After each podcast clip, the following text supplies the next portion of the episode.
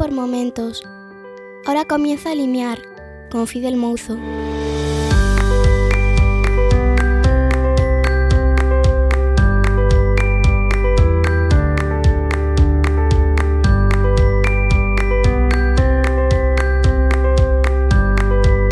Pues me ha encantado el desayuno que, que me has dado porque las ¿Sí? horas a las que he llegado han sido intempestiva, intempestivas, ¿es? Sí, Sí, intempestiva, ¿no? Es que estas horas que está el sol ahí que no aún no ha salido es lo que tiene. Que estamos hace- aquí de- Claro. despertando. Cualquiera diría de los que de, de- de los que nos están viendo en tu vecindario dirá, este ha pasado la, la noche en casa de Toño, pero, pero bueno, Sí. menos mal que ha sido aquí en, en tu casa y no en la mía, porque la mía esto no se permitiría, porque ahora mismo no se pueden mm, reuniones de no convivientes. Sí, pues aquí justitos, aquí estamos a. eh, Nos permiten cuatro, pero claro, eh, por la noche no, cada uno a su casa. Sí, sí. Oye, pues la verdad es que reconozco que me has dado muy bien desayunar, ¿eh? Las cosas ¿Te han gustado los churros? Sí, sí, sí, sí, sí, el chocolatito ahí en su puntito, bien calentito, que, que en esta época del año la verdad es que presta mucho y, y- y ha Sí, sido sí. todo, toda una experiencia y ha sido una conversación. No sé si nos enrollaremos mucho aquí en tu puerta, pero bueno, en tu limiar, pero Sí. Bueno, ya, ya, ya nos conocemos, ya nos conocemos. nuestra relación en cuanto a quedar o no quedar se está convirtiendo en algo bastante extraño, sobre todo porque las horas son, son peculiares, por lo menos. Sí, sí, hoy sí. Aquí no es fiesta, ¿eh? Aquí no. No, No, es, es que es, es por carnaval, supongo, ¿no? Lo que lo Ujú. hacéis. O... sí, sí, nosotros sí. Nosotros es verdad que no es en toda la comunidad, pero, pero sí que es eh, festivo local en muchos, muchas poblaciones. Ya. Pues aquí es que aquí sí que en, en Huesca sí que se suele coger estos días de carnaval, o sobre todo los colegios, en- pero al nivel laboral no. Pero en Zaragoza no. En Zaragoza no, como tenemos luego la 5 marzada que, que también se hace una fiesta y, y el carnaval se hace en fin de semana. No, no se cogen días. Ya, pero el cole entonces sí, ¿no? O sea, los, los, los niños al cole no van. Eh, para la 5 marzada no, pero eh, para los carnavales eh, se va de lunes a viernes y el, y el fin de semana ya, pues sí, hay carnaval y se celebra allí, pero no, no hay un festivo en Aragón, o sea, no, perdón, en Zaragoza, en lo que es Zaragoza. Sí. No sé, aquí, uf, de siempre. Aquí de siempre porque mm, parece mentira, porque en Galicia como que parece que todo es mucho más mm, recogido, mucho más recatado, mucho más... A veces se podría decir hasta... No sé si... Es que ahora sé que se utiliza esta palabra a veces, pero no sé exactamente el, el- el significado 100%, pacato o algo así. Pero, pero sí que, sí que, vamos, de- desde pequeñito yo recuerdo que la- el martes de carnaval es sagrado y después que se enganchaba casi casi la fiesta de disfraces el viernes hasta el miércoles, que si no me equivoco, y a lo mejor estoy diciendo una barbaridad, pero me parece que es el miércoles de ceniza. Sí, sí, no sé. Entonces, bueno. Pacato, has dicho, sí, sí. Sí, No- pacato. sé lo que significa, pero suena a que es algo malo. Mira, que tiene miedo ante situaciones nuevas. Vale. Es cierto que aquí somos bastante conservadores en general. Bueno. En fin, ¿cómo estás? Pues bueno, bien. Eh, antes que un comentario, para poder mutear el, el micro aquí en el Clean Fit, ¿se puede hacer algo o no? Pues te lo puedo mutear yo, si quieres. Eh, pero, No. ¿cuándo quieres mutearlo? ¿Mientras hablo yo, por ejemplo? O Sí, por ejemplo, que ah, pues ahora que voy a, si voy a toser o algo. Ah. Pues tú no te preocupes porque en caso de que de aquí resulte una, un podcast, siempre podemos, eh, el, el Clean Fit nos graba por cada uno nuestra pista, entonces no te preocupes porque si es por tos no hay problema, otra cosa es que necesites para otra cosa, Toño. Bueno, creo que ya, creo que lo he encontrado. Le ¿Lo doy al- al símbolo verde del micrófono. Y ya te muteas. Sí, estás muteado, yo no te oigo nada. Sí, vale, pues ya está, eso. yo, mira, sí que lo he utilizado muchas veces para silenciar yo, porque durante una temporada lo estuve utilizando para, para una cosita que, que grabamos en el trabajo. Mm. Y como la mayoría de la gente que venía a grabar no tenía ni puñetera idea primero ni de lo que era un podcast, ni tampoco sabía muy bien utilizar la herramienta, para evitar cosas indeseables o ruidos indeseables, pues silenciaba yo y, ya. Sí. Es, en eso es bastante práctico, ¿eh? Es bastante práctico. Pero bueno. Em, la verdad es que contigo puedo hablar de mil cosas y, tampoco estoy muy seguro de que vamos a charlar tú y yo. Sé que de la última vez que hablamos de, tu podcast eh, estuvimos bastante, bastante rato. Y dijimos, nada, tenemos que volver a quedar porque es que quedamos pocas veces, pero las veces que, que hablamos nos enrollamos mucho. Pues sí, es que es un poco así, bueno, pues apetece hablar y ya está, ¿no? Es decir, Igual, si queremos sacar, hablar de algún tema en concreto, habría que dejarlo antes puesto por escrito o hmm. algo. Hmm. Sí, es verdad, es verdad. No, yo antes también cuando me refería al, al, hecho en sí de las horas, es que mm, a las 9 de la mañana, mm, sí. como que parece que todavía las ideas em, empiezan a, a despertarse. Eh, estos días que andábamos pendientes de si íbamos a charlar o no íbamos a charlar, dije yo, joder, pues a ver si, si, si hablo con Toño de esto el, el día que hablemos. Sí. Y, quieres creer que deben ser las nueve, de, que es tan temprano que es que no me acuerdo de lo que había pensado.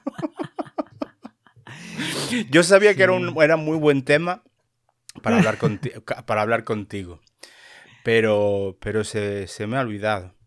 Bueno, no, no tanto, no tanto, mm, no tanto. De todas formas, es, es, estos días sí que te estuve escuchando, los dos últimos. Mm. Eh, y, y la verdad es que sí sabía por otras conversaciones que habíamos tenido eh, tú y yo, y después del que te escuché en cerca del río, la relación especial que tienes con tus perros y, y, el, y el hecho en sí de, de que estas, estos días haya se haya muerto uno de ellos, la verdad es que mm, tiene que ser duro, ¿no? Para una persona que tan amante de los animales y en este caso, pues de un compañero, porque al final un perro se convierte en un compañero de vida. Sí, sí, esa es la, la realidad. Al final que estás conviviendo con, con otros, con otro ser vivo muy parecido a ti, que es un mamífero, ¿no? y, y que, que es un, animal de, de manada, de grupo y bueno, pues eh, te coge a ti como, se, se, junta a ti como, como su, su líder de manada, como, ¿no? como su alfa y, no te, o sea, es fiel y no te, no te exige nada, ¿no? En cambio... Sí, perdona, sí. En cambio, la relación al final acaba siendo pues como, como de familia, ¿no? Es decir, es, una es, un, es, una, es una parte de, de, la familia, convive contigo en, todo, en todos los momentos, ¿no? Hmm. Es curioso de todas formas como eh, esa, esa versión que tienes tú con respecto a pues, la visión que puede tener el animal en cuanto a la relación con el humano, Em, lo sé porque lo veo en ciertos conocidos que tienen el perro y hablan muchas veces de esos problemas que pueden llegar a causar, pues porque los perros están continuamente ladrando, porque incluso digamos que pueden llegar a confundir un poco esa, ese liderazgo, esa que, que, igual llegan a ser ellos los que se autoconvencen de ser líderes de la manada o el macho alfa, entre comillas, y, y, es un problema a veces para los propietarios de los perros porque les complican un poco la vida. Y a lo mejor no debería decir propietarios, pero bueno, ya se sabe que, que hay mucha gente que se toma el, el, tener un perro o no tener un perro como una propiedad. Sí, hombre, a ver, yo creo que eh, es un, cambio de... de un cambio de, en la forma de ver eh, la relación con, los perros. Es decir, el perro siempre ha sido eh, ese animal de ayuda, de trabajo, de vigilancia. pues, pues supongo, como, en todas partes, pues aquí en Aragón lo veía siempre en la calle, vivían, viven, vivían apartados, tenían su caseta en la calle o en el corral, no vivían con, las personas, sino que eran pues un animal más de trabajo. Y, el animal de compañía eh, que, o sea, eh, lo que hace, lo que para lo que ahora se tienen los perros, sobre todo en las ciudades, es como un animal de compañía dentro de tu casa, eh, ha cambiado un poco esa relación. Entonces no, no es un animal que viva libre y, pues bueno, te hace caso porque está en tu manada, pero, pero se mete en casa y puede llegar a invadir espacios de casa que él considera como espacios importantes. Aunque tú, y que tú, realmente no te des cuenta. Yo creo que eh, hay que aprender a entender cómo es la relación con un perro. La, la, gente que tiene problemas con los perros suele ser porque no entiende eh, cómo se tiene que establecer esa relación y a veces le cede espacios de poder. Cuando es un perro encima dominante, pues como no sepas muy mucho, pues te come, o sea, te, apodera, se apodera de ti. Y si sabes, pues es una relación a veces tensa, a veces. Mm, yo no he tenido un animal así en, casa nunca. Eh, hubo una vez un amago, pero mm, creo que no habíamos elegido muy mal el momento. Mm. Entonces al final optamos por decir, mm, va a ser más un problema que, un, que una bendición. Que por lo que entiendo y, y, lo que veo en otras familias, en otras personas y su relación con, con sobre todo con los perros, es mm, casi siempre positiva, casi siempre positiva. Pero sí que conozco a mucha gente eh, en, la, en, la, misma familia de mi mujer, por ejemplo, siempre les, les, ha gustado tener a su perro en casa y tal. Y, y estos días me, mm, precisamente, y mira tú la casualidad, eh, que, te, que te escuché a ti, bueno, te, primero te vi en Instagram y te mandé un mensaje y te pregunté y tal, y después escuché, escuché cerca del río. Y mm, casualmente anteayer me, me contaba mi mujer que, que su padre, eh, que tiene una, una perra, eh, mi, mi, suegro es de los que sale a cazar, mm. no trae nada nunca porque no, no, no, no, es capaz de darle...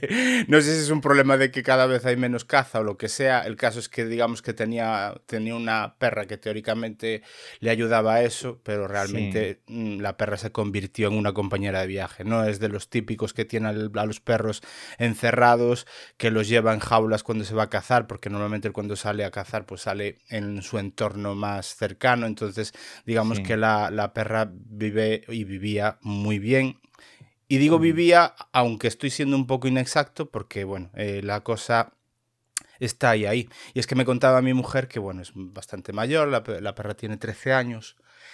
Y bueno, tiene ahí unos tumores que la verdad le están complicando la salud en estos últimos tiempos. Mm. Eh, ser era una maravilla, ser era una maravilla en cuanto a compañía. Eh, recuerdo siempre esas salidas al monte que hacíamos con ella cada vez que estábamos allí, pues en verano, en la primavera, para, para pasear. Eh, y, esa inteligencia que muchas veces eh, yo creo que los que no tenemos animales a veces creemos que los dueños exageran, pero realmente cuando tienes a un animal de estos cerca te das cuenta de que el perro realmente está hecho para convivir con, el, con las personas por, por esa... Mm, esa, esa, capacidad que tienen de adaptarse al, al, al humano y después que eh, desarrollan esa inteligencia a la hora de, de, esa convivencia para saber o anticiparse incluso a lo que el humano quiere o no quiere de ellos. Mm. Y recuerdo esos paseos que hacíamos por el monte y era coger, por ejemplo, porque siempre nos llevábamos, porque la zona a la, a la que vamos pues hace cierto calor, sobre todo en verano, y preparábamos siempre unas botellas de agua de mm, plástico y es que era escuchar la botella de plástico meterla debajo del grifo y hacer ese ruido y la perra ya sabía que salíamos al, monte y ya se venía con nosotros y era espectacular porque estaba todo el tiempo olisqueando, buscando, rastreando y tal, pero siempre sin perdernos a nosotros de vista y era cada vez que la llamabas la tenías a tu lado y la verdad es que en eso la experiencia que yo tengo sin ser un animal nuestro Mm. sí que es mm, una pasada. Y esta perra, la pobre, pues creo que esta semana pues le va a pasar algo similar a lo que a lo que le pasó al tuyo, que hay que darle un final un poco duro, pero necesario porque si no a lo mejor se mete en un sufrimiento que no, que no es justo tampoco. Sí. Sí, hombre, a ver, eh, son, son muy inteligentes y sobre todo son inteligentes a la hora de leer todo lo que no es lenguaje oral. Que nosotros eh, al final como, humanos hemos ido despreciando todos el resto de, signos, tanto de, sonidos como de olores, como de movimiento, para centrarnos mucho en las palabras, ¿no? Y ellos no, ellos están, observan y, y porque muchas veces cuando tú llamas a un animal, eh, no o sea, los animales no entienden las palabras pero entienden el gesto que haces al hacer la palabra, entienden la entonación, entienden eh, la mirada.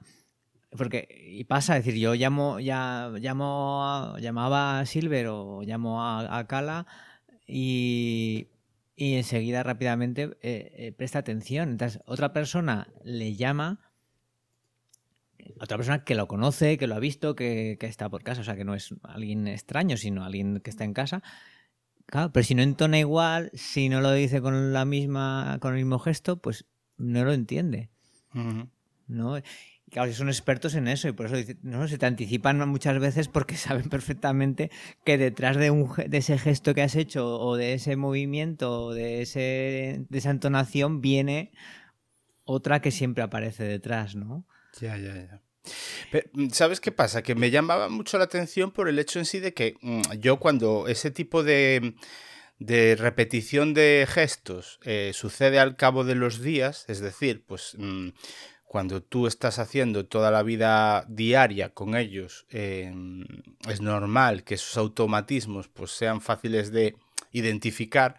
Pero en nuestro caso eh, sucedía a lo mejor durante 6, 7 días, durante una semana, y ya no volvía a suceder a lo mejor hasta cuatro cinco meses o seis meses después, pero enseguida es como que lo tienen ahí archivado en una esquinita de su cerebro y, lo cogen rápidamente y saben ubicarse y, y, es increíble. La verdad es que eso fue algo que me llamó mucho la atención. De todas formas, sí que hay una cosa que, se dice mucho en estos casos y, creo que con bastante razón y es el tema de, que mejor adoptar, que no tanto comprar. Sobre todo supongo que eso se deberá también a la, al sobre, ¿cómo decir? a la, mm, excesiva, la excesiva presencia mal entendida de, de, tener a un perro en casa, ¿no? Quiero decir que al final hay mucha gente que opta por tener a los perros tenerlos mal y eso hace que muchos acaben pues en, lugares de acogida y tal.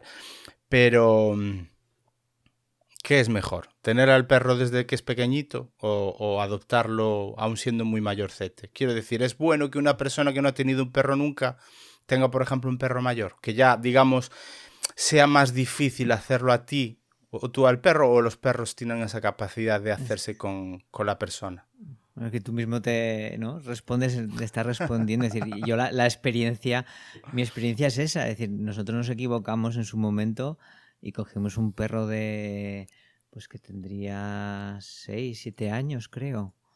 Bueno, no, recuerdo ya. Claro, un, eh, un, perro, nunca habíamos tenido perro ni sabíamos eh, educar, a, educar a los perros y fue una mala experiencia. Bueno, al, mes tuvo que marcharse ese perro, porque era un perro dominante que se apoderó de, los espacios en ese momento con, mi pareja y, llegó a, morderle.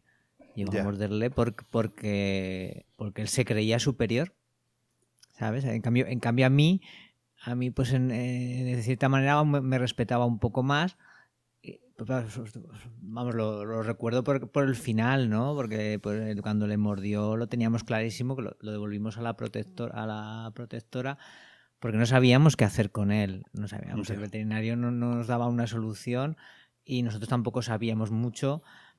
Y, en ese momento yo recuerdo cuando lo saqué al, lo saqué al balcón y lo le marqué allí. Bueno, yo, yo, yo tenía, tenía miedo de él, me, me fundé en una toalla al brazo para si acaso me mordía a mí.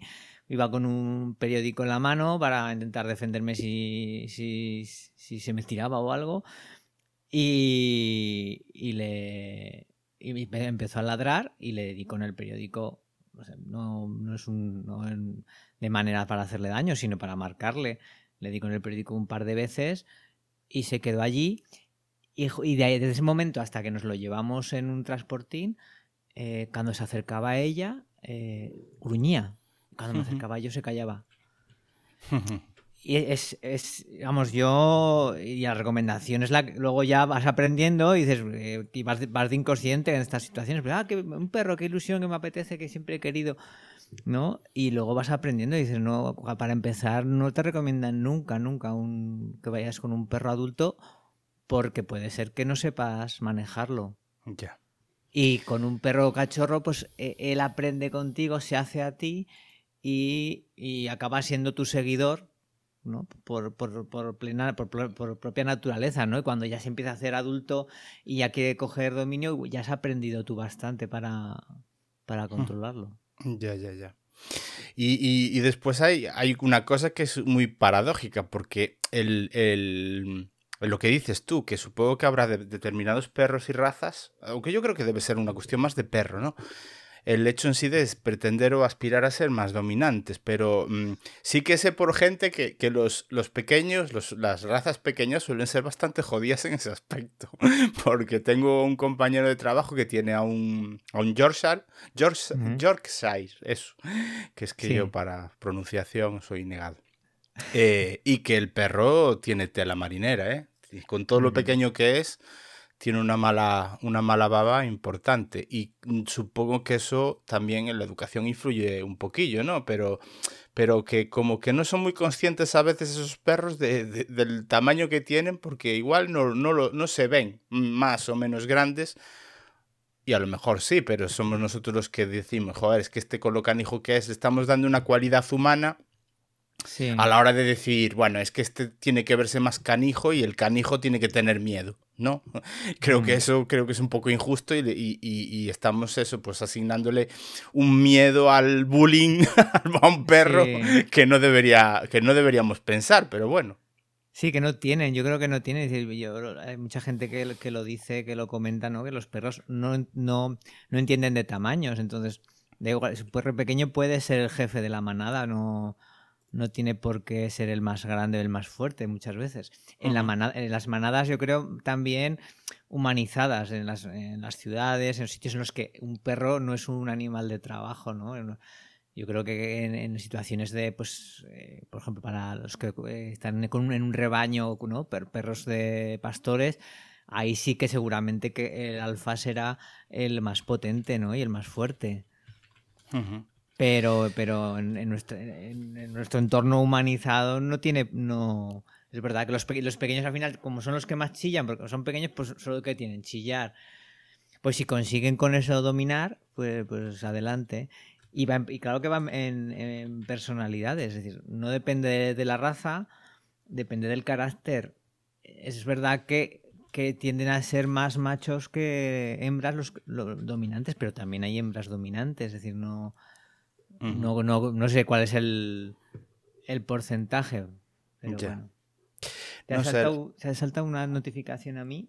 Sí, te acabo de mandar una foto para que veas a mi hija pequeña hace unos años con, con la perra de mi suegro y, y, lo divertido, entre comillas, que era pasear con esa, con esa perra por el, por el monte, porque de verdad el instinto del rastreo y todo hace que pasear mm, sea, vamos, una gozada. Yo me imagino, a ver, nosotros porque salíamos en familia, pero, pero sé que mi suegro positivamente con esta perra lo ha disfrutado mucho porque, porque es eso, o sea, simplemente el hecho de salir a pasear ya, ya te hace una compañía enorme. Y en los últimos años, no en los últimos años, miento, a lo mejor estoy hablando del último año, pues ya esos paseos por el monte en esa perra en concreto ya no suceden porque no tiene ganas la perra de salir. Es decir, es una cuestión de que la llevas y es que está deseando volverse porque no, no arrastra. La pobre no, no, no, le da la vida. Sí, sí, sí. No, ya estoy viendo la foto. ¿La has publicado la foto de la perra en algún momento, la cara o algo o no? Me estoy mm. confundiendo. Puede ser, sí, a lo mejor en Instagram o alguna cosilla así, puede ser que en algún momento la haya, la haya puesto, sí. Sí, sí. Mm. Pero bueno, de todas formas la decisión tiene que ser muy dura, ¿no? Sí, eh, vamos, yo creo que pues era, yo, era lo que comentaba en ese momento, creo, con cerca del río, es, eh, ponerle fecha, ¿no? Ponerle fecha y hora a, que cuando se va alguien, ¿no? Eh, es muy duro decir, no, no, es, no es lo. La naturaleza no es así. Te vas cuando te toca o cuando te llega, ¿no? Y, y no cuando alguien, alguien lo de, alguien, otra persona lo decide. Entonces, sí, pues es, una situación que, que luego yo por lo menos a ver, yo la vivo bien porque, sé que, era lo bueno, que era lo bueno para él, que, lo difícil era elegir o saber cuándo ha llegado el momento, pero una vez que, lo sientes y que lo ves, que, ya no, está, que pues que ya ha perdido lo que lo que era, pues es, es un poco más un poco más fácil, un poco más fácil solo. Ya. ¿Sabes qué pasa? Que incluso hasta dentro de lo que es mi, entorno, eh, em, eh, ha habido gente que ha tenido esa reticencia a sabiendas de que la salud del animal no era lo suficientemente buena y que no lo estaba pasando ni siquiera el animal bien, no lo pasa tampoco el entorno que le rodea, porque el animal no es lo que decías tú de, de tu perro con respecto a incluso la relación con, su compañero o su compañera. Es que no me acuerdo si, si la, la, el, en este caso era el macho o la hembra, la verdad. Sí, eh... Silver es el, macho, el que, el que, murió, y, Cala la hembra. Cala, vale. y que, le decías que le, le, gruñía, ¿no? Le gruñía los, eh, el último, los últimos 48 horas, los últimos dos días, eh, estaba comiendo ella en el comedero y se acercaba, se acercaba a Silver y, ella le gruñía cuando esa, esa, relación nunca la han tenido así. Es decir, eh, dicen que, que a los perros al único momento que les debes permitir que gruñan es cuando están comiendo, porque de cierta manera es como su, su posesión, ¿no? su, su alimento. Y estos, en cambio, estos nunca habían gruñido de, por, eso, ¿no? Siempre se habían respetado y han comido los dos a la vez sin ningún problema. Y no, y no, en este momento ella ya, ya no, yo creo que es eso, que no lo reconocía. El, tema estaba en que mm, esta persona, bueno, estas personas que te decía yo que, por ejemplo, eran muy reticentes al hecho en sí de darle, entre comillas, el final, bueno, ni entre comillas ni nada, es darle el final más digno para que el animal no sufra, ¿no? Sí. El, es curioso porque eh, sé de gente que no quiso eso y, y, ver lo que sufrió después el animal justo en ese momento em, se les hizo insoportable. Es decir, eh, les coincidió de que a lo mejor el pobre perro tuvo que dar sus últimos coletazos de vida, y nunca mejor dicho, en, una noche, claro, con lo cual no podían ir a ningún sitio en ese momento. Y, dijeron que nunca más. O sea, que mm, sintieron tan fuertemente el sufrimiento de, esos últimos alientos que dijeron que nunca más, que, tenía que, que cuando les vaya a tocar, que se nota mucho que ya, ya, ya tienen su hora y que, hay, que, y, que hay que hacerlo porque, porque no era, era exagerado. Dijeron que vamos, se les quedó más en el recuerdo. Esto lo hablo porque ya fue hace unos años, ¿no? Se les quedó más ese sufrimiento último que todos los ratos positivos que tuvieron antes, fíjate, del trauma que sufrieron al ver que el animal sufrió, pero muchísimo. Claro, es muy complicado. Es que es, tan complicado. nosotros eh, cambiamos, eh, pusimos una fecha y, a horas de llevarlo a la, veterinaria eh, lo anulamos.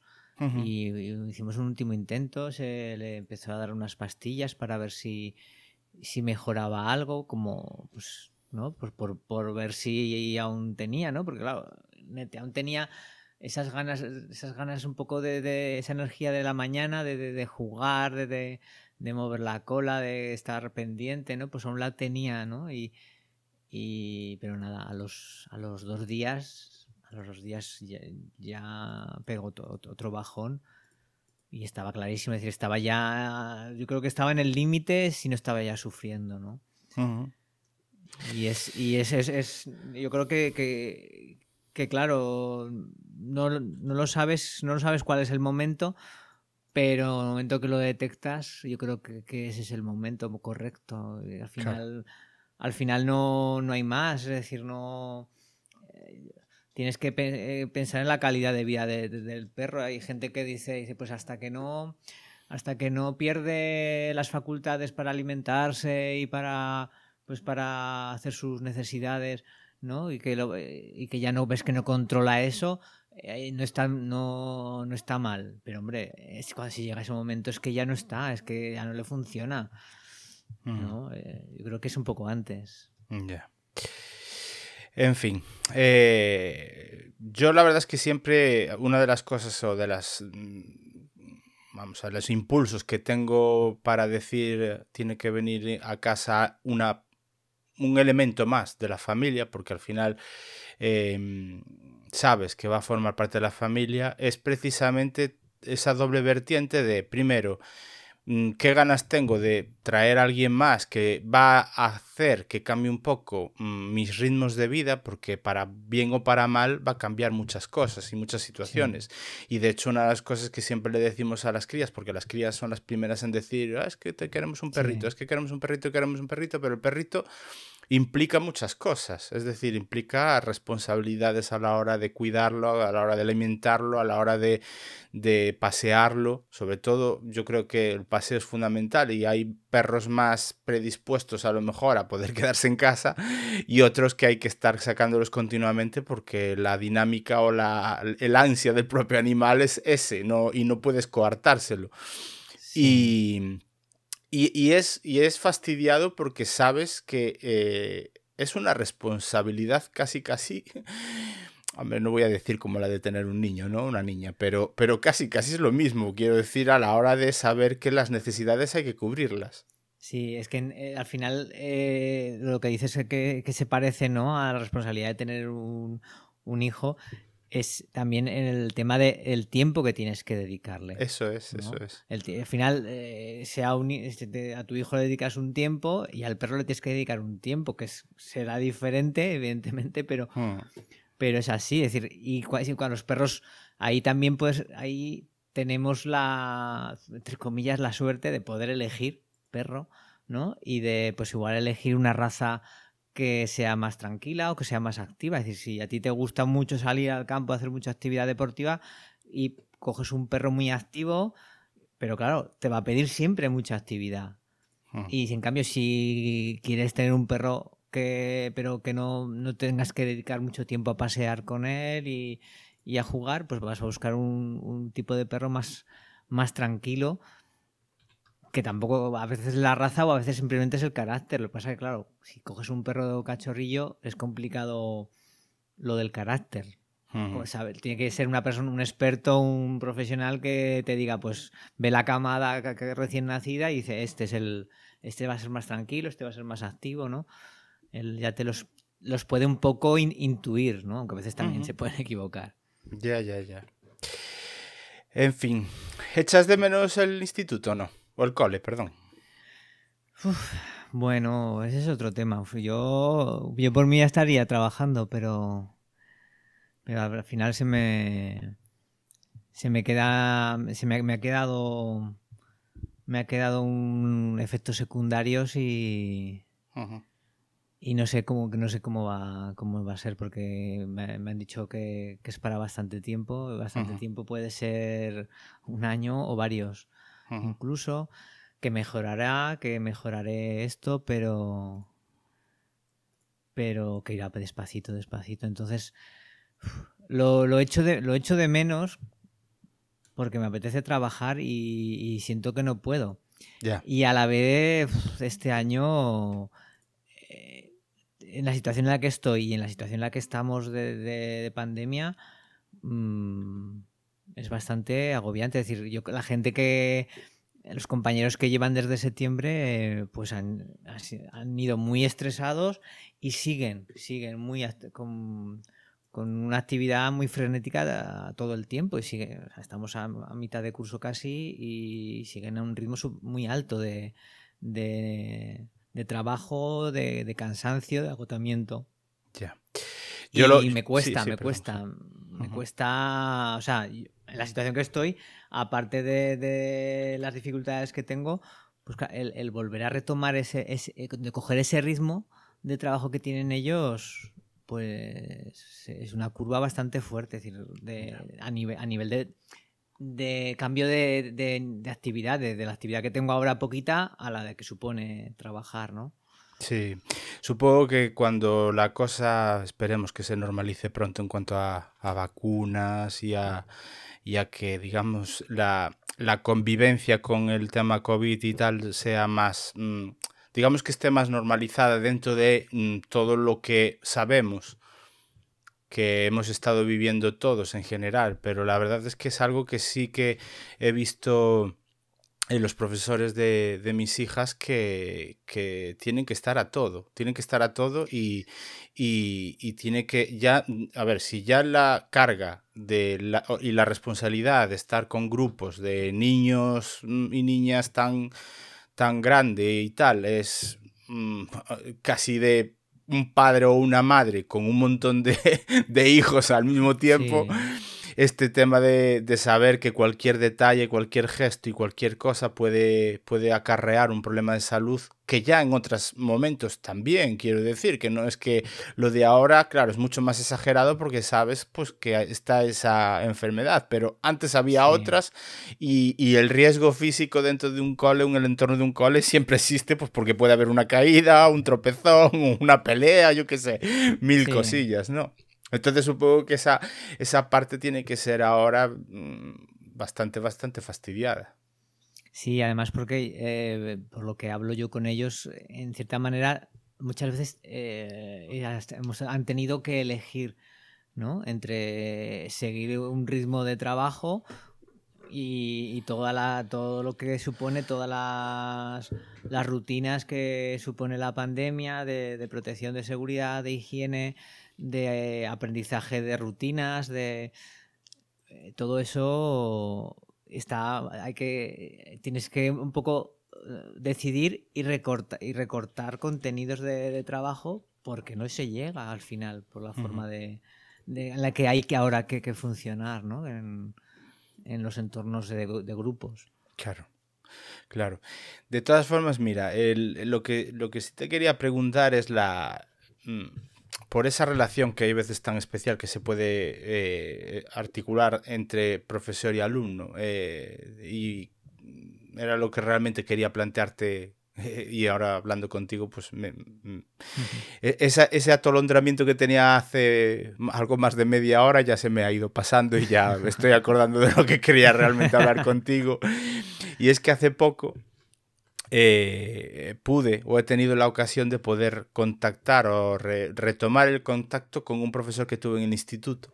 Eh, mm. Cuando, bueno, pues ya uno ya va cumpliendo años, eh, ya con 44 la época del instituto ya se ha quedado bastante atrás en el tiempo. Mm. Y, y, siempre fue algo que me quedó ahí clavado, esa espinita que me quedó de uno de mis profesores favoritos fue el que me dio a mi geografía e historia. Geografía en segundo de, de, de, BUP en aquel momento. Y que, hoy en día un segundo de BUP vendría a ser, me parece que un cuarto, de la ESO. Sí, ¿no? Cuarto de la ESO. Y, y después en, el, en Yankou me dio historia del arte. Y, y la verdad es que mm, me, llevaba muy bien con él. La verdad es que era un profesor fantástico y sobre todo que la pasión que tengo ahora por la visita de museos, eh, iglesias, todo lo relacionado con el arte, mm, mm, me la despertó él. Es cierto que en casa también ayudó mucho, que mis padres cada vez que hacía falta ir a cualquier sitio a hacer una visita, entre comillas, cultural, turística, pues ellos nunca, nunca pusieron freno a eso en las medidas de las posibilidades, ¿no? Pero sí que a saber buscar, a saber mirar las cosas, a saber interpretar ciertas cosas en una pintura, en una escultura, en qué época o no época, en qué contexto y tal, fue este profesor. Y, la verdad es que eh, el, hecho en sí de poder, después de unos 27 años, poder volver a contactar con ese profesor, eh, me hace ser consciente de la influencia que tienen en nosotros, en las personas, eh, la, época de la enseñanza. Supongo que en algunos más y otros menos. Pero, pero sí que al final de los años te das cuenta de, que las personas adultas que somos em, tienen mucho que ver con toda esa, esa parte, ¿no? Tú que lo tienes como algo diario, en la que tú formas parte de esa formación en los críos, en la época más, más pequeña, sí que lo has tenido que ver o sí que a ti mm, ciertas cosas que vives con tus alumnos tienes que haber sido capaz de ver algo similar o algo paralelo con lo que tú vivías cuando eras pequeño, ¿no? ¿O no? Sí, hombre, a ver, yo cuando, era pequeño, sí, tengo, tengo esa, esa parte de lo que dices tú, de esos profesores que te han marcado y te han, y, te han enganchado con, con, todo lo que estaban haciendo en la clase, ¿no? y, y, cuando, cuando ya creces y ya empiezas a, a, razonar un poco más y aprendes y encima te, me, pues me pongo a trabajar de, de, profesor, pues descubres ese, ese, ese otro lado, ¿no? De, de la escuela y, y entiendes las palabras que se usan para en la escuela y cuando se habla de tutor, ¿no? Eh, el tutor al final, eh, que antes hablabas del tema de, los padres y de esa relación con, los padres, el tutor es, es, una, es como una extensión de, la familia, es, mm. es el responsable del cuidado, de la atención de, los niños, ¿no? Y tú les le estás cediendo esa, esa tutoría, esa, esa responsabilidad se la estás cediendo a otra persona que es el profesor y tiene toda esa responsabilidad encima, pero luego también está la parte esta que hablas tú de, lo que es la emoción y la pasión, ¿no? Al final yo creo que, que, esa conexión que a veces se produce con algunos profesores y alumnos, eh, es fruto de, lo que se transmite, de lo que se transmite tanto los, profesores como, los alumnos. Eh, pues llegas a, llegas a conectar y, se establece ahí una, relación pues no sé, familiar, porque en los pequeños eh, pasa mucho, quizá más inconscientemente, pero pasa mucho. Es decir, yo cuando he trabajado con niños de 6, 7 años, eh, llegan a decirte papá. En clase, porque es que pues, la relación que ellos entienden, que están viviendo contigo, es la relación familiar. Hmm. yo, se lo he dicho, yo se lo he dicho a, mis profesoras cuando era pequeño y, se me ha escapado el mamá en alguna situación. O sea que es que tampoco creo que en mayor o menor medida yo creo que bueno nos ha pasado alguna vez a, ese, tema a otros. Y claro, eh, es cierto que suele provocar la hilaridad por parte de, de tus compañeras y compañeros, pero, pero es que es normal, es que es normal. Sí, sí. Y, sí que es eso, que es, una, es, una, responsabilidad más, ¿no? Es decir, eh, al final eh, esa personita, ¿no? Que, está poniendo en ti su atención y, te valora y, te, y se fija en, lo, en, cómo, cómo funcionas y, qué es lo que te queda de él. Te queda de él lo que aprendes y la, y la pasión con la que lo que lo enseña, ¿no? Yo creo que, eso es lo que un, poco eh, marca, ¿no? O te recuerda, profesores que, en los que descubres esa pasión por, por enseñar y, por, por estar cerca de ti, ¿no? En ese camino de aprendizaje. No sé, yo la verdad es que cuando tuve esa oportunidad de poder hablar con este profesor, la verdad es que incluso eh, en el momento en el que ya disponía de su teléfono y tal, porque bueno, teníamos conocidos comunes, sobre todo por parte de mi padre y, un, y un, vecino de hace, bueno, pues de su infancia y tal. Eh, en el momento en hacer la llamada, mm, él estaba mm, preavisado de que lo iba a llamar y todas estas cosas. Eh, es que no sabía tampoco muy bien cómo, cómo empezar la conversación, porque decía yo, pues es que a lo mejor estoy dando por supuesto que se acuerda y no se acuerda.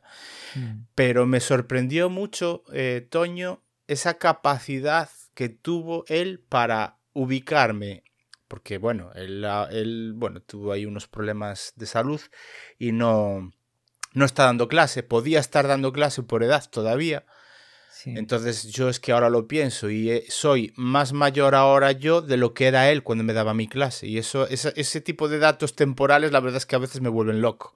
Sí. Soy, sí, sabes, es como que te explota la cabeza, porque en ese momento no piensas en esas cosas, cuando te está dando los profesores clase de que tú también crecerás algún día y que llegará un momento en que llegarás a, a esa edad y que la sobrepasarás ampliamente. Que eso, bueno, está un poquito relacionado también con lo que ya hemos hablado tú y yo con la relación con nuestros padres y estas cosas.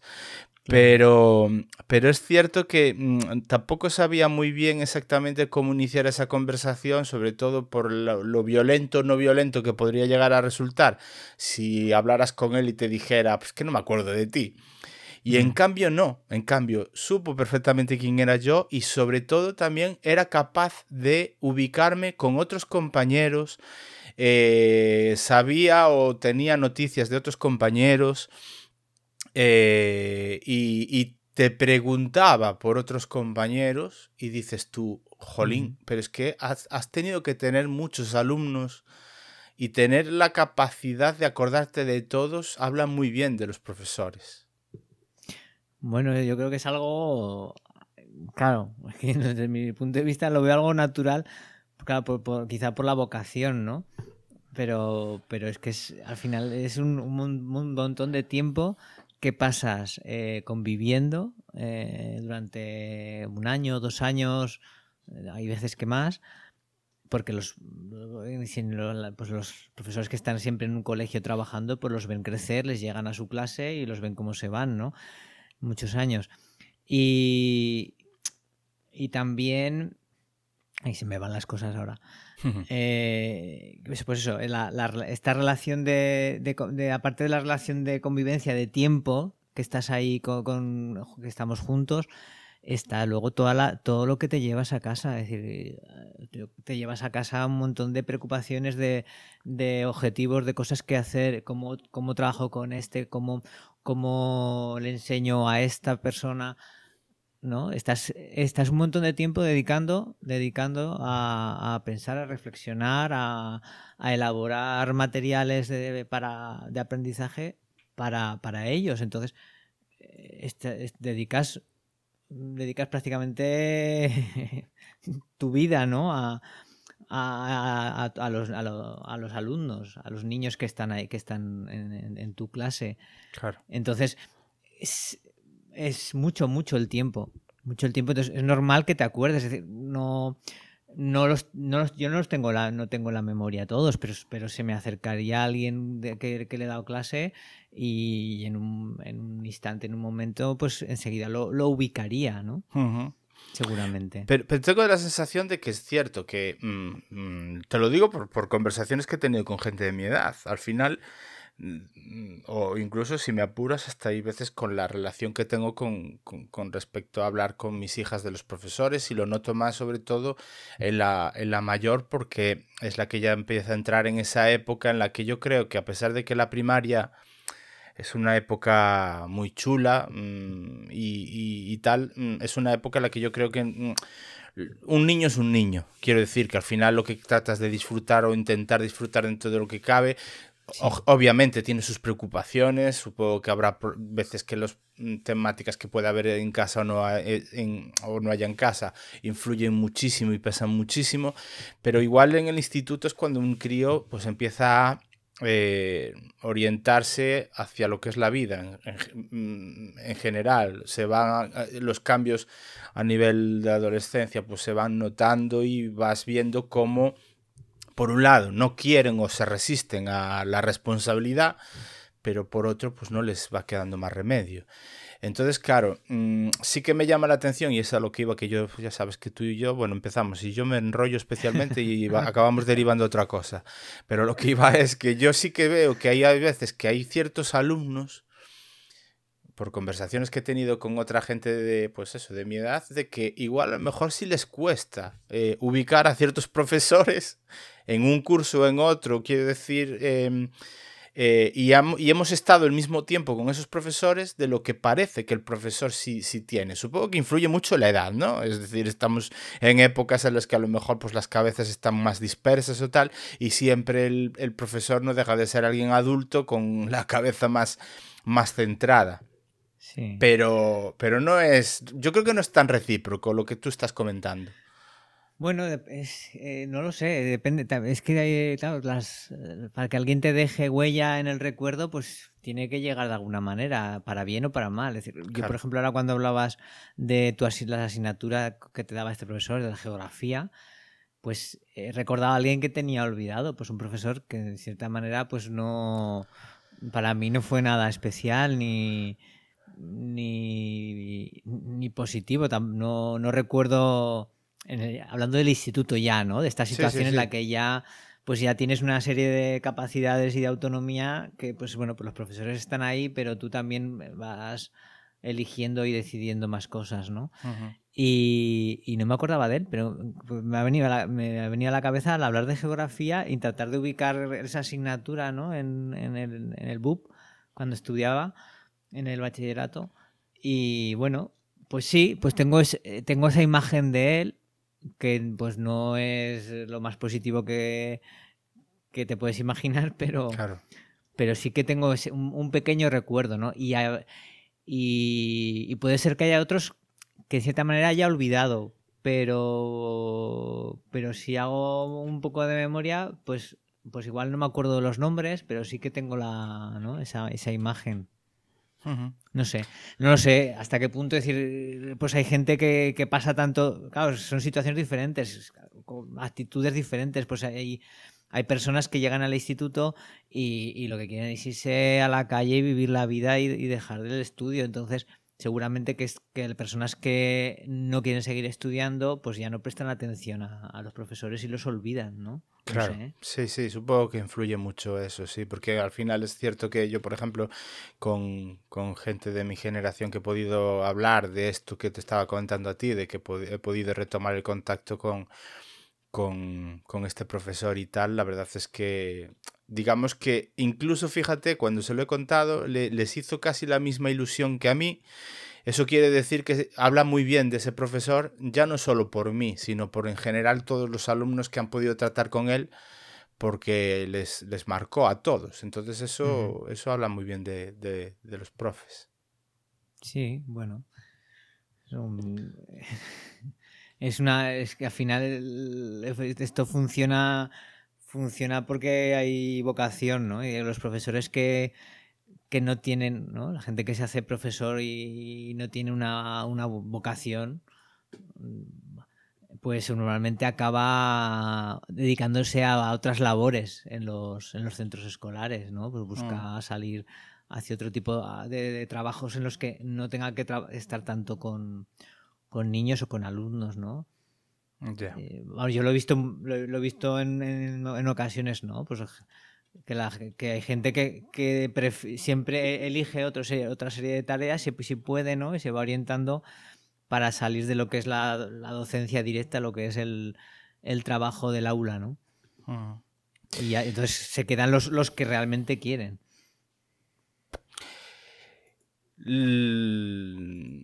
Yo la verdad es que era, ya te digo, era algo a lo que aspiraba durante, durante mucho tiempo, el, poder hablar por, por, por, esas, pues, pues ya te digo, igual a lo mejor, pues porque yo no sé si a lo mejor es que yo ya tenía esa predisposición o no, a la hora de, de tener esos gustos, esas inquietudes con respecto a lo que hablábamos antes, ¿no? De geografía, de arte, de historia. Pero, pero el hecho en sí de, de, volver a retomar con el profesor, me acuerdo que ese día que pude hablar con él durante una hora y media, o sea, alucina porque fue una conversación telefónica de una hora y media. Creo que si no me equivoco y no hay novedades este miércoles, volveré a charlar con él por la tarde. Mm. Y, y, al final hablamos, aparte de, de estas eh, circunstancias más personales ese primer día y ponernos más o menos al día de cada una de las cosas, hablábamos de lo que en aquellos momentos nos interesaba y de por, lo que digamos fuera de lo que era eh, la formación estrictamente personal, personal eh, escolar, hablábamos en aquella época, es decir, éramos como que retomábamos temáticas que habíamos dejado en aquel momento, como casi casi parecía lo de, ¿cómo era? ¿Era Fray, Fray Luis del León? No era, ¿no? Ay Dios, es que ahora no me acuerdo el que decía cuando retomó la, las clases en Salamanca diciendo el decíamos ayer, ¿no? Sí, sí, claro, después de salir. Exactamente.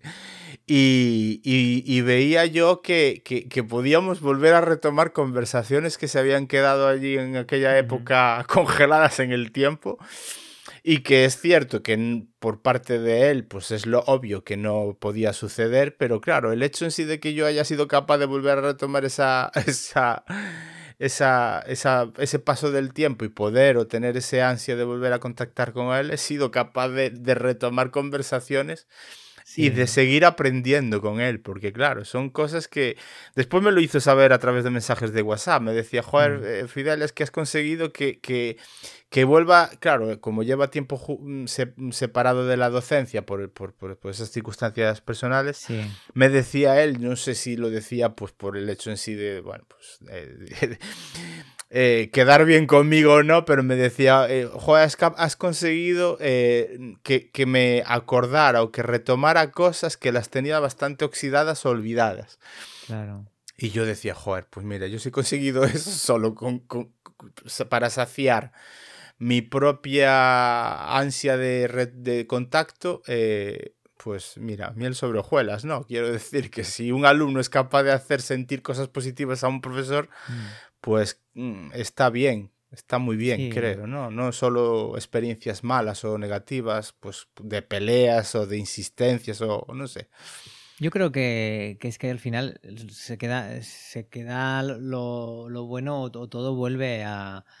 o todo se, se vuelve hacia lo bueno, es decir, hacia las experiencias positivas y al final eh, lo ves, porque los, hay los niños que, que de pequeños eran unos fieras, un nervio inquietos o incordiadores o, ¿no? o que molestaban a otros y que van, se van haciendo adultos y, van, y, también van cambiando esas actitudes hacia, hacia algo más positivo, ¿no? Entonces es, es más fácil retomar hacia, hacia, lo, hacia lo que recuerdas de hacia lo que recuerdas de ellos y, y es como, yo creo que es como, un, como, eh, como una amistad, es decir, en cierta manera, ¿no? Como una, como una relación familiar en la que cuando hace mucho tiempo que no tienes contacto y retomas donde lo dejaste, ¿no?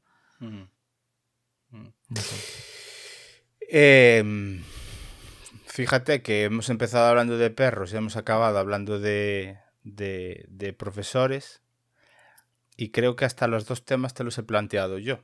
Yo no sé si tú tenías idea de, de, que íbamos a hablar tú y yo o no en el, en el día de hoy. Teníamos claro que teníamos que hablar tú y yo. Eso sí, eso lo teníamos claro, ¿no? De que siempre decimos que tus conversaciones, nuestras conversaciones, son siempre inacabadas porque mm, si no fuera por las limitaciones de tiempo que siempre parece que tenemos, podíamos echarnos hablando de 50.000 cosas, sobre todo cuando, por lo menos hablo de mí, porque tú eres capaz de centrar mucho mejor las conversaciones, Toño, pero yo no, yo empiezo hablando contigo de una cosa y como nos pongamos acabo hablando de otra. Pero, pero ese es el problema de, de, limitarnos en el tiempo. Y por eso las espaciamos tanto, porque mm, al final acabamos hablando mucho rato y sé que hoy tenemos que parar más pronto que tarde porque tú tienes un, compromiso. Sí. Pero, pero no sé si habías pensado en hablar de, alguna otra cosa. Pues no, es lo que, te, creo que te decía antes, que que pues contigo pues estoy cómodo hablando de, lo que sea, entonces me apetece hablar y sé que vamos a hablar de algo y, podemos sacar temas que es verdad que pues normalmente sacas tú más, más, más temas o vas sacando más temas que yo, pero... Eso es que soy muy, soy muy disperso. bueno, o que sí, o que que te gusta hablar de muchas cosas y, ya, y, yo voy más, más despacio en eso, ¿no? Eh, bueno, pues estábamos hablando de, este tema, pero a mí, por ejemplo, también hemos hablado de, eh, pues de, los perros, ¿no? De tener un, perro en, de compañía y, hemos hablado sobre algo, sobre pues, pues, el momento, ¿no? De cuando ya se hacen mayores y hay que, pensar en, que se les acaba la vida y, hemos empezado a hablar también de, la educación, de los perros, de, cómo se tienen mm. los perros, de cómo la gente los cuida, de. ¿No? Pues bueno, va, saliendo, va saliendo diferentes cosas, ¿no? Incluso, incluso, y es un tema que no, no, vamos a tratar ni mucho menos porque no es plan, pero bueno, sí es verdad que con respecto a, la ya, eh, eh, digamos que nos hemos centrado un poquito en los momentos más complicados, más difíciles y tal, pero, pero es cierto que si empezamos a hablar de lo que significa la convivencia de tener un animal con respecto al resto de la sociedad, hay, veces que ahí también abriríamos un, mm. un melón difícilmente abordable sobre todo porque es cierto que, cada uno es muy libre de hacer con su vida lo que quiera, pero también hay que reconocer que hay gente que cuando tiene perro no, no, no respeta igual la convivencia con los demás con respecto a, ciertas maneras de gestionar esa, esa relación con sus animales y con los, los vecinos, digamos. Eh, los vecinos no me refiero que tenga exactamente que ser el, vecino del portal o el vecino de su casa, quiero decir, sino la comunidad en la que te asientas. Bueno, claro, es que es un tema, es que ya no es un tema, hablas de temas de, personalidad de la gente y de educación de la gente, es decir, porque al final los perros no hacen eh, lo que quieren, hacen lo que tú les dejas y lo que tú les marcas. porque como animales que son, ¿no? Que no, que, no, son, eh, no, son libres, no son libres hasta cierta medida, ¿no?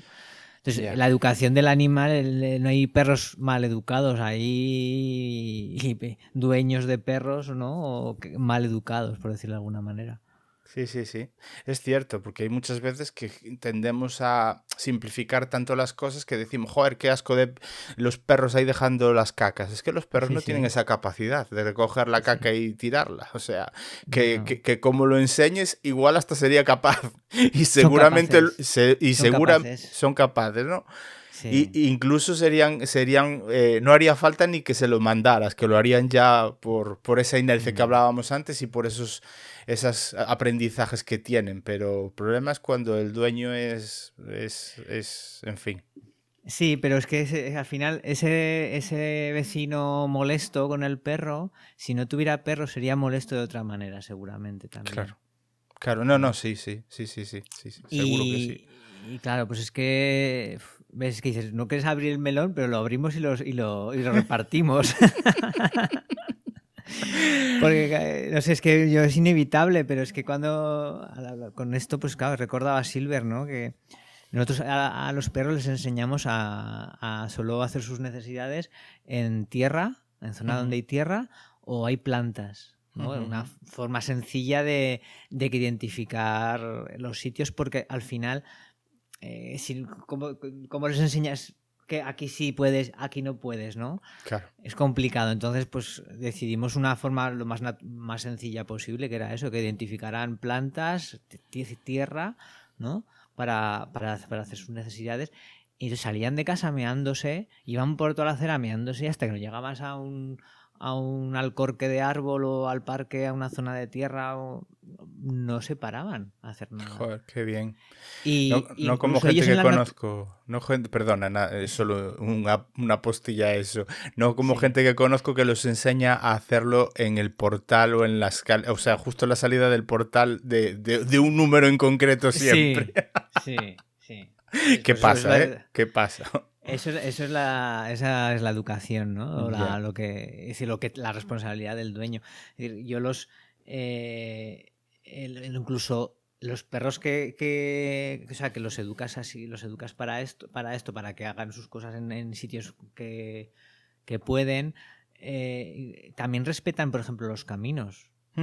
Tú vas andando y el perro para hacer sus cosas se sale del camino, o lo hace en la orilla o se sale del camino. Y hay otros perros que no, que allí donde les viene van y lo hacen. Y eso, vamos, yo con lo poco que sabía de perros, y me pareció súper, lo, me pareció algo bastante, por lo menos lo viví como algo sencillo con, con ambos, ¿no? Cada uno con su carácter, con su forma de ser. Y, y claro, mm, me venía, ¿no? El recuerdo, pues es que, eh, pues Silver cuando ya los últimos días ya, que ya pues ya había perdido pues, a nivel neurológico y de todo, y iba mal y bebía, tenía pues tenía problemas de riñón, de hígado, necesitaba beber mucho, comía sin, sin medida y, y claro, tenemos también un arenero de, de gato y en los últimos días iba a buscar el arenero para ir a hacer sus cosas cuando nunca se había metido en un arenero. Ya, ya, ya, ya, Iba buscando la tierra, lo que él había aprendido, ¿no? De, donde tenía que ir a hacerle sus cosas. Y eso que ya, lo que te digo, pues ya él pues estaba ya en las últimas. Mm. Estoy pensando de todas maneras, eh, tú cuando tengas que colgar ya decimos hasta luego y a la siguiente que seguramente volvemos, vamos a volver a hablar seguro. Sí. incluso seguramente eh, intentaremos que vendremos los dos con los temas pactados. Eso tenemos que, tenemos que prometernoslo, ¿no? Pero te voy a plantear una cuestión que a ver si somos capaces de despacharla en 10 minutos. Eh, cuando uno habla de sentimientos, puede resultar ser, eh, a ver, cuando uno, ah, vamos te voy a poner el paralelismo, ¿vale? Porque es mucho más fácil seguramente para, para ti, porque eh, es lo que estamos mencionando aquí, esto es un aquí te pillo, aquí te mato, y, y, surge así, pero... Eh, cuando uno habla de fútbol, a lo mejor habla de política, sabes que se suele utilizar el recurso de, de que, bueno, esta es la opinión de, de, de un cuñado, en el aspecto de, pues suele ser una opinión pues igual no muy informada o no muy razonada, bueno, eso es lo que se suele eh, apelar. Pero cuando uno se pone a hablar de sentimientos, pues, pues, y yo me refiero a lo que sueles hacer tú cuando, por ejemplo, te pones a hacer cosas con cerca del río, en algún mm. momento he podido llegar a hacer yo, lo que pasa es que lo hago un poquito más, a veces demasiado adornado, demasiado... Mm, pensado, ¿no? Igual. Bueno, como te sale. Exacto. Pero se puede ser cuñado hablando de sentimientos. Mm, yo creo que se puede ser cuñado cuando te pones a, mm, a opinar o a valorar sobre los sentimientos. Cuando, cuando yo creo que, que es algo que es complicado de, de, ponerte en el lugar del otro en los sentimientos. Puedes llegar a, entender un poco, puedes llegar a, comprender o a no... y a veces puedes no llegar a entender los sentimientos, pero, pero juzgarlos, eh, valorarlos, yo creo que es que, que, es que no es algo que se pueda valorar, porque el sentimiento, yo creo que el sentimiento es tan es tan, no sé si es instintivo, pero tan personal, creo. ¿no? Es decir, tú no puedes obligar a alguien que te quiera o que te odie. Bueno, igual a que te odie igual es más fácil, ¿no? Pero, a veces igual no, también, ¿no? Supongo que influirá de quién estamos hablando, en el aspecto de que si yo hablo de mis sentimientos, no voy a ser cuñado. Si hablo mm. de los sentimientos ajenos, sí. Sí. Eso es. Eh, no, sería un resumen.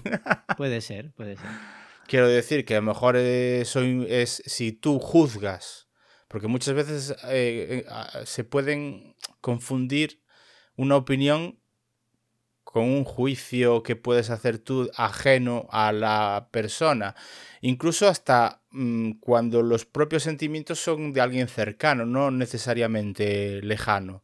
Me refiero a alguien familiar o a una pareja o una cosa. Quiero decir que al final el sentimiento es algo tan particular que puedes eh, caer en esa cuñadez. La verdad es que Estoy utilizando esta palabra por hacerlo más grueso, no es la mejor forma de describirlo, ¿no? Pero, pero sí que es verdad que somos muy dados a la hora de, de hablar de algo que puede tener o sentir una persona, eh, podemos caer en esa facilidad de mm, aplicar tu sesgo para opinar y, estar muy equivocado por el hecho en sí de que no conoces en profundidad o no, o no tanto, tanto como tú crees que puedes hacerlo con respecto a lo que opine, o no a lo que opine, sino a lo que viva o lo sienta una persona. Sí, es que yo creo que es eso, que no, no, mm, es, no se puede, yo creo que no, no se puede o, o, no, no se debe juzgar los sentimientos por, porque es, es, algo natural. Es decir, otra cosa es que te sienta bien a ti lo que el otro sienta, ¿no? O que te guste o que te disguste. Pero si ya es tu propio sentimiento de gusto, disgusto también. Hmm. Pero, pero sí, es, es esa parte de, del otro que, que lo tiene y, lo tiene ahí, ¿no? Y le sale, no, no es algo que, que puedas que puedas dejar o, cambiar, ¿no? Hmm. Sí, sí, eso también eh, eh, al final es lo que comentas, que puede ser que el gusto y el disgusto sobre em, eh, los sentimientos, pues imagínate que una persona, pues por la razón que sea, se siente más triste.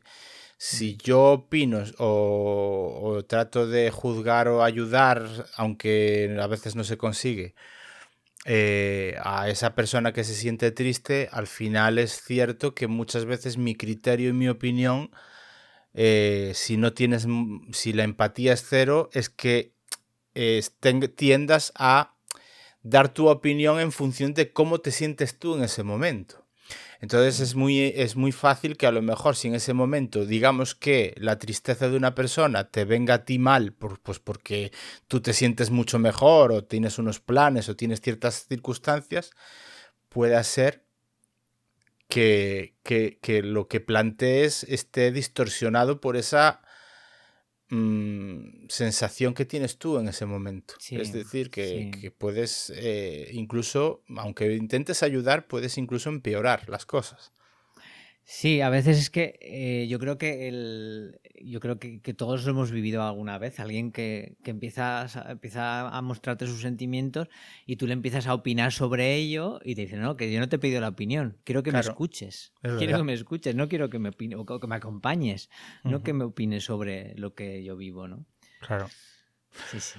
Es, es, no sé, es que ah, el otro día me lo planteaba y yo decía, joder, muchas veces estoy pensando que que, que uno parece, porque hay gente que no se mete a estos temas, quiero decir, que ya ni siquiera se lo plantea pues porque mm, no sé si es que esto implica cierta predisposición a la empatía, al pensar siempre lo que está, la otra persona tiene en su cabeza, si hay veces que planteas ciertas cosas, pues no sabes cómo va a estar esa persona de receptivo o no receptivo y tal. Mm. Pero, pero mm, sí que me lo planteaba, yo decía, joder, a lo mejor es que muchas veces parece como que hay ciertas personas que tienen una predisposición para estar más atento a cómo se siente mm. el que tiene al lado y no sabes hasta qué punto igual pues está siendo impertinente y no sabes si... si... Que quiero decir que eh, ojalá igual si todo el mundo esto lo hiciera de manera habitual, pues tampoco sería una cuestión a, plantearse, pero hay veces que tengo la sensación de que, de que puedes resultar hasta... Pues es, es que como ha sido una conversación que hemos iniciado así a la tontería, pues no, no he buscado otra palabra que esa porque es la más fácil que se me viene a la cabeza. Pero no eh, es verdad que hay veces que cuando tú, por eso decía yo, que a lo mejor empiezas a discutir de política, pues al final dices, esta es una opinión de cuñado porque realmente la ves que ha sido ha sido lo primero que se te ha pasado por la cabeza, ¿no? O sea, decir, ah, esto, esto es que... Ah, es, que, hacerlo así. claro, claro, claro. Eh, o, por ejemplo, cuando dices tú, es que tú llevas el coche al taller, pero es que tú no tienes ni puñetera idea porque eso te lo arreglo yo en dos, en dos patas, ¿no? Pues eso, esa, esa, situación también puede ser fácil eh, llegarla, llevarla a los sentimientos de decirle, el, no, estás triste, no estés triste. Sí. que, igual que la depresión, ¿no? Te quiero decir. Sí, sí, sí. Es muy... Eh, tengo, una, tengo una respuesta para lo, que estabas planteando ahora, pero justo me acaban de, llamar. Muy si bien. Te esperas cinco minutos o así.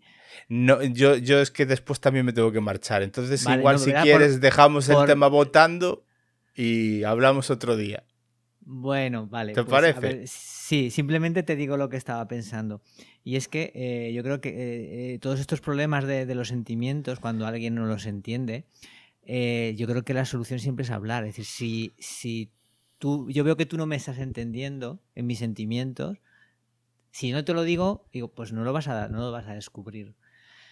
Y entonces yo creo que eso es lo importante. También hay que entender, la persona que cuando ve a alguien que no le está entendiendo lo que siente, pues tiene que decir, oye, no me estás entendiendo, ¿no? y lo dejamos ahí. Muy bien, la dejamos votando. Bueno, Toño, hablamos, ¿vale? Venga. Gracias. Chao, chao.